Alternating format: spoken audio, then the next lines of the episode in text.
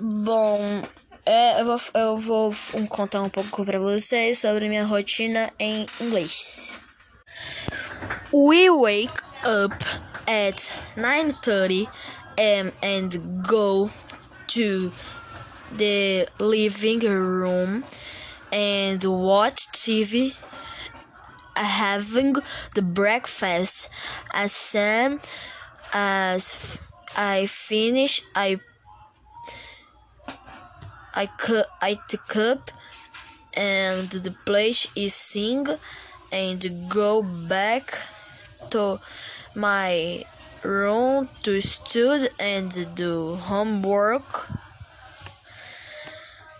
Um, as soon as I finish the test at lunch time at 11 I change my clothes and go to class online.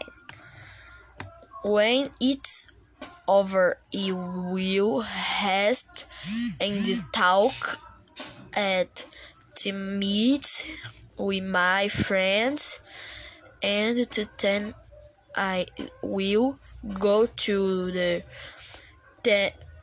then 10.30 to sleep.